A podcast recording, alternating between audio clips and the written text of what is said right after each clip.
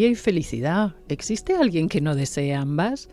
Y sin embargo, ¿cuánto tiempo dedicas a buscarlas? No te agobies, en este podcast no te proponemos cambios imposibles. Las grandes hazañas son la suma de pequeños pasos.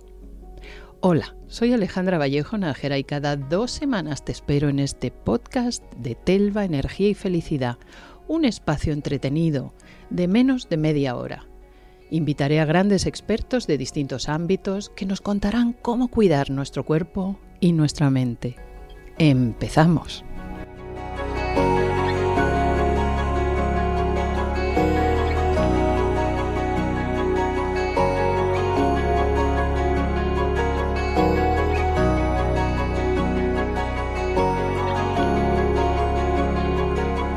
¿Qué tendrá que ver la energía y la felicidad con la ciberseguridad?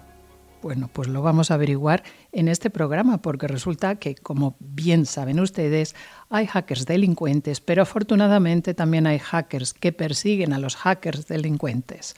Hay hackers éticos y hoy estamos con uno de ellos. Se trata de Lucía López, tiene 23 años y, como se dice en su gremio, es una crack. Graduada en el grado de Ingeniería de la Ciberseguridad en España, actualmente trabaja en el equipo de inteligencia y detección de amenazas para una de las entidades financieras más importantes de España. No hay nada que genere más tensión que le roben a uno los datos, las claves y, en fin, toda esa vida, ese mundo que tenemos en nuestros dispositivos. Bienvenida, Lucía. Muchas gracias. Lo primero, Alejandra, nada, agradecerte que hayas contado conmigo para el episodio de hoy y nada, que espero que sirva de ayuda. Bueno, ¿qué crees tú que puedes aportar, Lucía, en un podcast de energía y felicidad y salud y bienestar como este en el que estamos hablando? Hoy mi intención es acercar la ciberseguridad a personas para las que quizás es ajeno y desde el punto de vista más humano posible. Claro, porque no hay nada que genere más ansiedad, por lo menos a mí, eh, que pensar que me han robado todos los datos, las contraseñas. Entonces nos vas a hablar luego mucho de cómo proteger nuestras contraseñas y lo típico que nosotros creemos que tenemos unas contraseñas segurísimas, pero alguien como el gremio de los ladrones de datos y estas cosas, pues les resulta facilísimo dar con ello. Muy bien, entonces, ¿Qué cabida tienen los sentimientos, la estabilidad emocional y la salud mental en la ciberseguridad? Ya, ya lo acabo de decir, a mí me produce muchísima ansiedad. Sí, pues como comentaba, la ciberseguridad y la tecnología tienen un lado muy humano, básicamente porque somos nosotros los que estamos detrás de ella. Pero sí que es verdad que me gustaría poner el foco en ataques de phishing, no sé si reconoces la palabra, y similares que son eh, los que considero que pueden tener más impacto en el día a día de una persona. Por ejemplo, lo del phishing, que probablemente no todos los que nos están oyendo sepan lo que es, a veces te llegan por WhatsApp normalmente o por mensajería de ese tipo, que Nescafé o, o no sé qué marca típica ofrece cafeteras gratis, ofrece vuelos gratis o viajes y no sé qué, no sé qué, y eso siempre es mentira.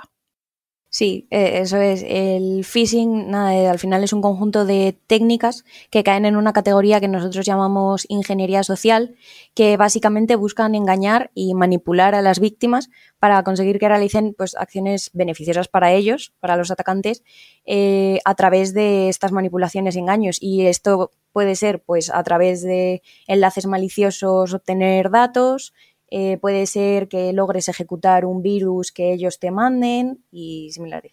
Ya, entonces, ¿por qué les interesa, por ejemplo, pues no sé, no sé qué marca de vuelos o estas solicitudes para que te metas en no sé qué vídeo y votes porque los niños con cáncer van a salir beneficiados de eso? Y siempre es mentira. Eh, todos los que te lleven algún tipo de plataforma eh, estilo concurso o estilo tu banca o mm, plataformas con las que quizás estás tú más habituado, como un correo de que te ha llegado un paquete y no se ha podido entregar, similares, esos los que buscan eh, son directamente que tú introduzcas tu nombre de usuario y tu contraseña para el servicio asociado. En los que son de concursos, pues igual, eh, eso es un robo de información directa, generalmente que busca eh, la obtención de contraseñas para luego ellos poder meterse en tus cuentas y si son bancarias, pues con, con más interés las, las quieren. Y luego sí que es verdad que del otro estilo de, no, pues métete en esta página, vota, además, pues hombre, ahí ya puede ser más diverso. Eh, generalmente las páginas a las que te redirigen son maliciosas, son ilícitas, entonces cuando eh, pinchas en algún tipo de botón para votar o lo que sea, pues nada te dice que no te estén descargando un malware aunque tú no lo veas y se esté quedando el virus en tu dispositivo. ¿Cómo podemos detectar estas manipulaciones? Hombre, lo principal es que eh, utilizan muchísimo la urgencia y la exclusividad. Siempre eh, esas de las principales cosas que hacen saltar las alertas, que siempre va a ser un mensaje o muy urgente del estilo de como no eh, te metas aquí, introduzcas ya tus datos, va a haber un problema con tu cuenta bancaria y se va a bloquear y vamos a bloquear todo tu dinero. O del estilo de los concursos que te dicen, ay, mira, aprovecha ahora únicamente durante estas 16 horas la oferta de... Siempre es siempre van a intentar que no tomes el tiempo suficiente como para meditar realmente qué es lo que están pidiendo y lo que están haciendo. Y luego eh, también pueden eh, utilizar mucho, bueno, como son manipuladores, mucha manipulación mm, emocional de eh, pues contar algún tipo de vivencia una historia triste, algo para que empatices, siempre jugar con, las emociones y siempre eh, de tal manera que tú no puedas tomarte el tiempo que realmente necesitarías como para darte cuenta de que eso no está bien así. ¿Y cómo actuar ante esto? Por ejemplo, si yo recibo una de estas informaciones y me doy cuenta de que detrás puede haber una intención de manipulación o de obtención de datos, en fin, algo que no es lícito, ¿Qué puedo hacer para defenderme de esto, más allá de no hacer ni caso y de eliminarlo? Efectivamente, eso eh, para mí es lo más importante. Yo creo que ante un phishing de este estilo, una estafa de este estilo, lo mejor que puedes hacer para actuar es no actuar, no hacer nada. Porque eh, si la comunicación viene por correo, esto también me gustaría que quedara claro que el mensaje puede llegar por correo, por SMS, puede que te llamen a casa, eso, eso también entra en esta categoría y me parece muy importante señalar que, eh, bueno, ninguna empresa importante, ninguna banca ni nada así eh, va a llamarte personalmente a tu casa. Si hay algún problema, generalmente eres tú el que se da cuenta. Ellos no van a estar detrás de cada uno de sus clientes para ver sus particularidades. Pero bueno, eh, el correo sí que quizás es el más habitual. lo más importante es no hacer nada, ni siquiera responderles un correo diciendo, pues he pillado que esto es mentira, Nada, porque si respondiéramos, estamos verificando que los datos que ellos han conseguido probablemente de forma ilícita a través de medios, mm, bueno, reguleros, podríamos decir, les estás, les estás confirmando que es verdad. Si a mí me mandan un correo y respondo, digo, pues mira, sí es mi correo. Y luego, mm, por supuesto, no hacer caso a la petición, a la demanda que estén haciendo y no pinchar en los enlaces adjuntos ni similares. Para el usuario normal y corriente, que como pueda ser yo, es decir, no me imagino lo que tenéis en las empresas y sobre todo en empresas financieras como las que tú trabajas y a las que tú defiendes de estas cosas, pero en fin, al usuario corriente y moliente, como es mi caso, más allá del phishing, ¿qué pretenden obtener de nosotros más allá de nuestros datos? Lo más habitual cuando los usuarios eh, son corrientes y molientes, como eh, tú dices, es eh, juegan mucho estas campañas con probabilidad. Algo que tiene que entender la gente es que lo más normal es que cuando un phishing de este estilo pone su objetivo en una empresa multinacional Em, está más acotado porque quiere lograr un beneficio concreto que va dirigido hacia ellos. Pero lo que pasa con el phishing es que con las personas eh, más normales, podríamos decir, juegan con probabilidad, entonces envían este estilo de correos a millones y millones de destinatarios porque por probabilidad muchos sí que van a picar. Entonces, aunque piquen un porcentaje poquito, como han aumentado muchísimo eh, el número de destinatarios, ya han conseguido recopilar suficiente información y, sobre todo, eh, involucra cuentas bancarias. Claro, imagino que la red de distribución son los chats, estos colectivos, mándalo en estas cadenas. Eh, si no lo mandas a 10 personas, entonces no, cita, menciona a alguien y tal. ¿Cómo se hace este phishing, como tú lo llamas, o esta captura de víctimas a través de las redes sociales? Muy buena pregunta, la verdad. A través de las redes sociales eh, sí que es cierto que yo creo que es más fácil propagarlo eh, quizás entre personas a lo mejor más adolescentes o más jóvenes que son las que más tienden a aceptar a un gran número de seguidores, tienden a tener las cuentas públicas. Entonces eh, sí que es verdad que hay un gran número de perfiles falsos cada vez más. Eso es otra técnica que se llama spoofing, pero bueno, spoofing es la, técnica de suplantación de identidad. y claro, hay muchas veces que que sobre todo las personas jóvenes no ponen medidas y a lo mejor están hablando con una persona que dice ser yo, que a lo mejor tiene imágenes mías y les está haciendo una petición de, mira, estoy en un concurso, métete en este enlace y vota por mí, ayúdame y realmente no soy yo. Claro. ¿Y, cómo detectarlo? ¿Hay algún truco o algo así para detectarlo? Bueno, claro, el que una persona como yo de repente le diga a sus seguidores, vótame, que estoy en un concurso de belleza, es que casi nadie se lo va a creer. Espero que no se lo crean y, desde luego desde aquí ya lo digo, no me presentaré a semejante situación tan sumamente absurda. Pero es verdad que muchas veces por solidaridad, porque una cosa que tienen a veces las redes sociales son un, instinto de solidaridad con, las personas que te siguen o a las que sigues, que te confundes y te crees que son amigos cuando realmente no lo son, ¿no? Entonces, por ejemplo, el hackeo de cuentas de mm, redes sociales de un adolescente, o sea, quiero decir, el hackeo de, o suplantación de la identidad de un adolescente, ¿qué beneficio le reporta al delincuente o a la delincuente? Al final cada uno tiene sus intereses y sus motivaciones personales y es muy difícil encasillar a todos los delincuentes que hacen este estilo de, campañas eh, en una misma categoría. Sí que es verdad que adolescentes, pues por desgracia, eh, puede estar la típica suplantación de identidad que busque engañar a la persona hasta el punto de después quedar con ella en, en la vida real, podríamos decir.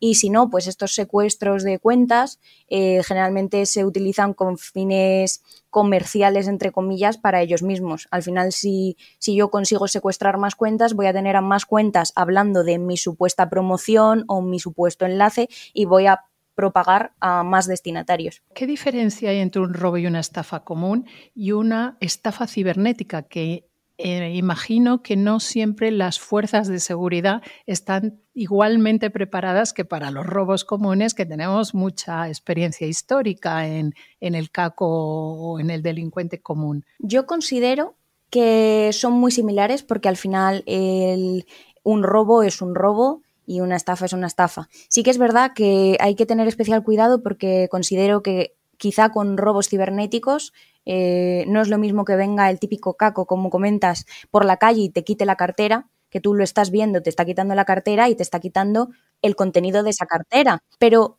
cibernéticamente, aparte de que el alcance puede ser mucho mayor, porque puede ser que se vea comprometida la totalidad de tu cuenta bancaria, que es más grave que lo que lleves en la, en la cartera en ese momento, sí que es verdad que es un poco como miedo a la oscuridad cuando eres pequeño, que no sabes realmente quién ha sido, dónde ha sido. Y yo creo que siempre está esa incertidumbre de, ¿y sigue aquí? O sea, cuando te han comprometido un dispositivo y ya has visto que han robado información o, te han descargado un virus, ¿siguen aquí? ¿Pueden volverlo a hacer aunque yo esto lo, lo consiga subsanar de alguna manera?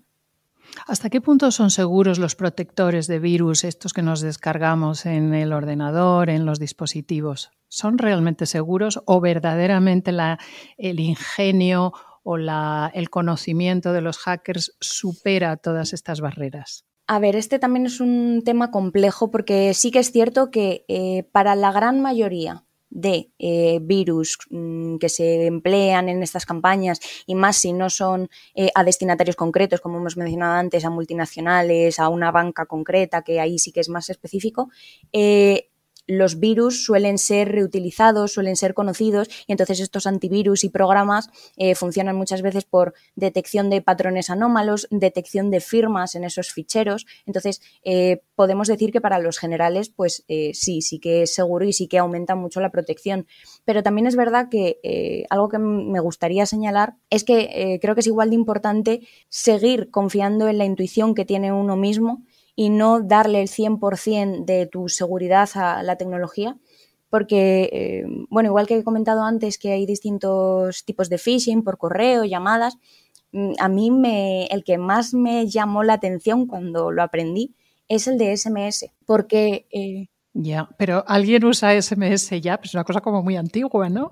Claro, la mayoría de instituciones oficiales te pasan SMS para eh, códigos de verificación y demás. Entonces, lo que sucede con los SMS es que, eh, claro, una empresa, una entidad financiera o lo que sea, o en la multinacional, eh, no puede tener un único número telefónico para contactar a sus clientes. Tiene un gran número de teléfono. Entonces, o sea, un gran número de, de dispositivos con los que, con los que hablan.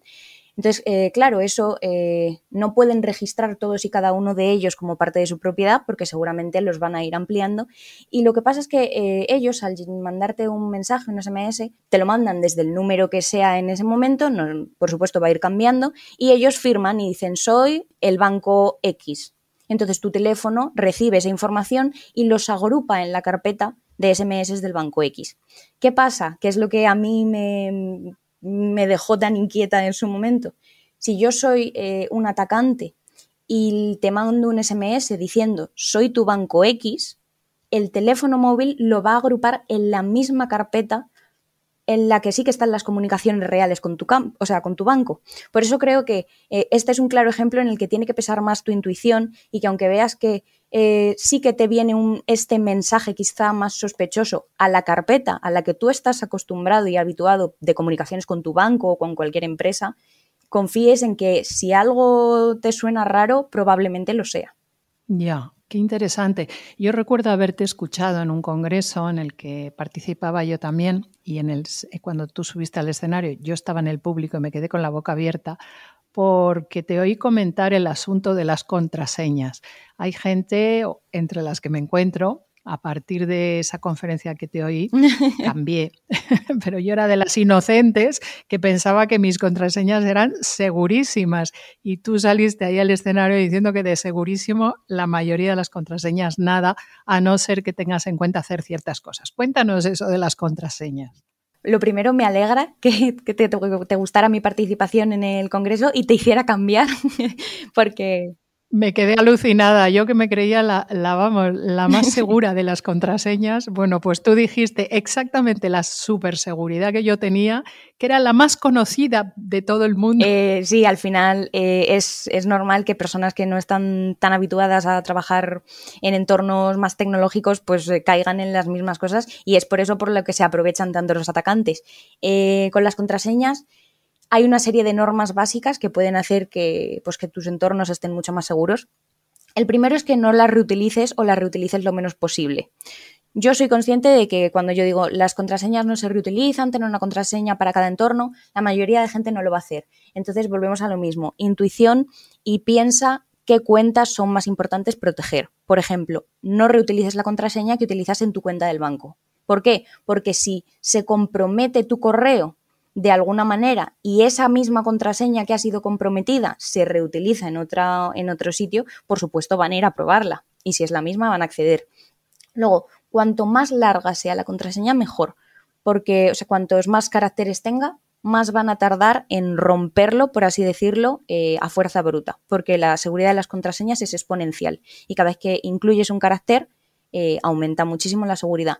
Y luego que sean muy variadas que tengan minúsculas, que tengan mayúsculas, que tengan números y que tengan eh, caracteres especiales, como guiones, eh, una exclamación.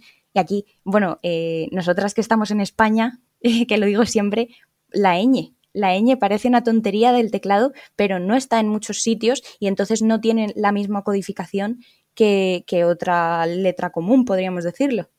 Y luego, bueno, pues evitar cualquier contraseña que contenga información que pueda ser eh, ligada a ti de una manera. O sea, evita nombres, evita mm, fechas de cumpleaños, cualquier tipo de dato que pueda relacionarse contigo, porque también existen unas cosas que se llaman eh, rainbow tables, son como eh, tablas de arco iris, que agrupan toda la información posible sobre una persona y juegan a combinarla para así sacar contraseñas. Tú pusiste, nos dijiste una página web en la que uno se podía meter y comprobar cuántas veces te han visto esa contraseña que tú te crees que es súper secretísima. Pero yo me quedé alucinada porque efectivamente lo metí y resulta que mi contraseña secretísima, según yo, la habían visto no sé cuántísimas miles de personas afortunadamente debían ser buenas o lo mío no les interesaba tanto porque hasta ahora nadie me ha secuestrado ningún dato. De momento, que yo sepa. Eh, sí, bueno, las páginas que comenté eran por un lado una de Kaspersky, que es un antivirus ruso.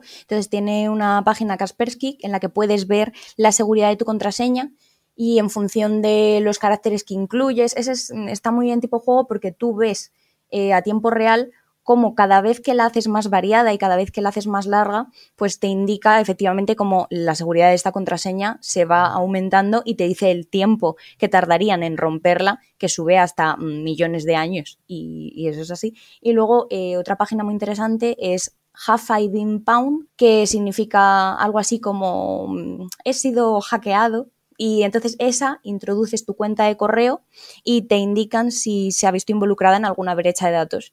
Entonces yo recomiendo que esas páginas pues se utilicen y si tú ves que efectivamente tu cuenta ha sido comprometida en, en algún momento, bueno, pues quizás es buen momento ahora para actualizar la contraseña y cambiarla. Vamos a hacerlo todos ahora mismo, según acabemos de hablar contigo. ¿Qué más recomendaciones nos puedes dar? O sobre todo, vamos a ponernos en el peor de los casos. He sido atacada por un delincuente informático, me han secuestrado todas mis contraseñas, mis claves, no sé qué, me han incluso vaciado la cuenta o dejado bajo mínimos ¿Qué puedo hacer para defenderme y para recuperar algo si es que es recuperable? Bueno, lo primero que diría cuando alguien se da cuenta de que ha podido ser víctima ya de algún ataque de este estilo es si, si se han visto involucradas cuentas bancarias, por supuesto, lo mismo que harías si pierdes la tarjeta de crédito por la calle o cualquier similar, llama al banco y que se bloquee esa cuenta. O sea, lo primero es contener lo antes posible el alcance. Luego, eh, si has detectado que efectivamente ha habido cuentas que se han comprometido, las contraseñas que se actualicen, tienes que tener en cuenta si se ha visto comprometida una, como comentaba antes, si esa la has reutilizado en, otros, en otras plataformas, igual, actualízalas. Eh, que los datos que hayan robado no sean efectivos ah, en el momento y, por supuesto, eh, ejecuta estos antivirus que también hemos mencionado para ver si se ha quedado algún tipo de eh, archivo en el ordenador que pueda seguir ahí pese a que tú eh, modifiques contraseñas. Y sí que me gustaría también compartir que lo mejor en estos casos al final siempre va a ser pedir ayuda a profesionales y denunciarlo pues, a la policía o al INCIBE, que es el, eh, bueno, es el Instituto Nacional de Ciberseguridad aquí en España y tienen habilitado un teléfono que es la línea 017 que está dedicada a ayuda en ciberseguridad.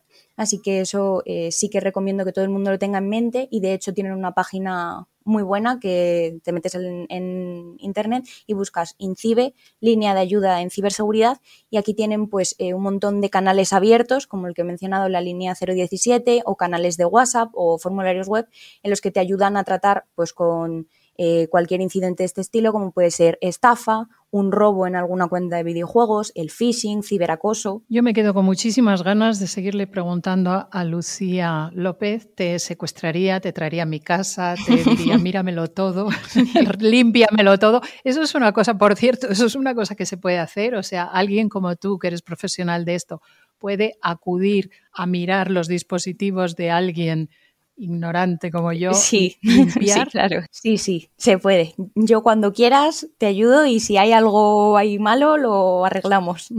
Me parece que después de este podcast, Lucía, te van a llover las peticiones. Muchísimas gracias, Lucía, por estar con nosotros. Es siempre una sorpresa encontrarse contigo de gente como tú. Hay hackers éticos como Lucía que persiguen a los malos y qué importante el trabajo que hacéis. Muchísimas gracias, Lucía. Hasta pronto.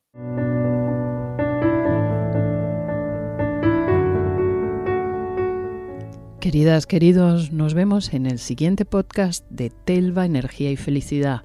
Será dentro de 15 días. Hasta entonces, cuidaros mucho.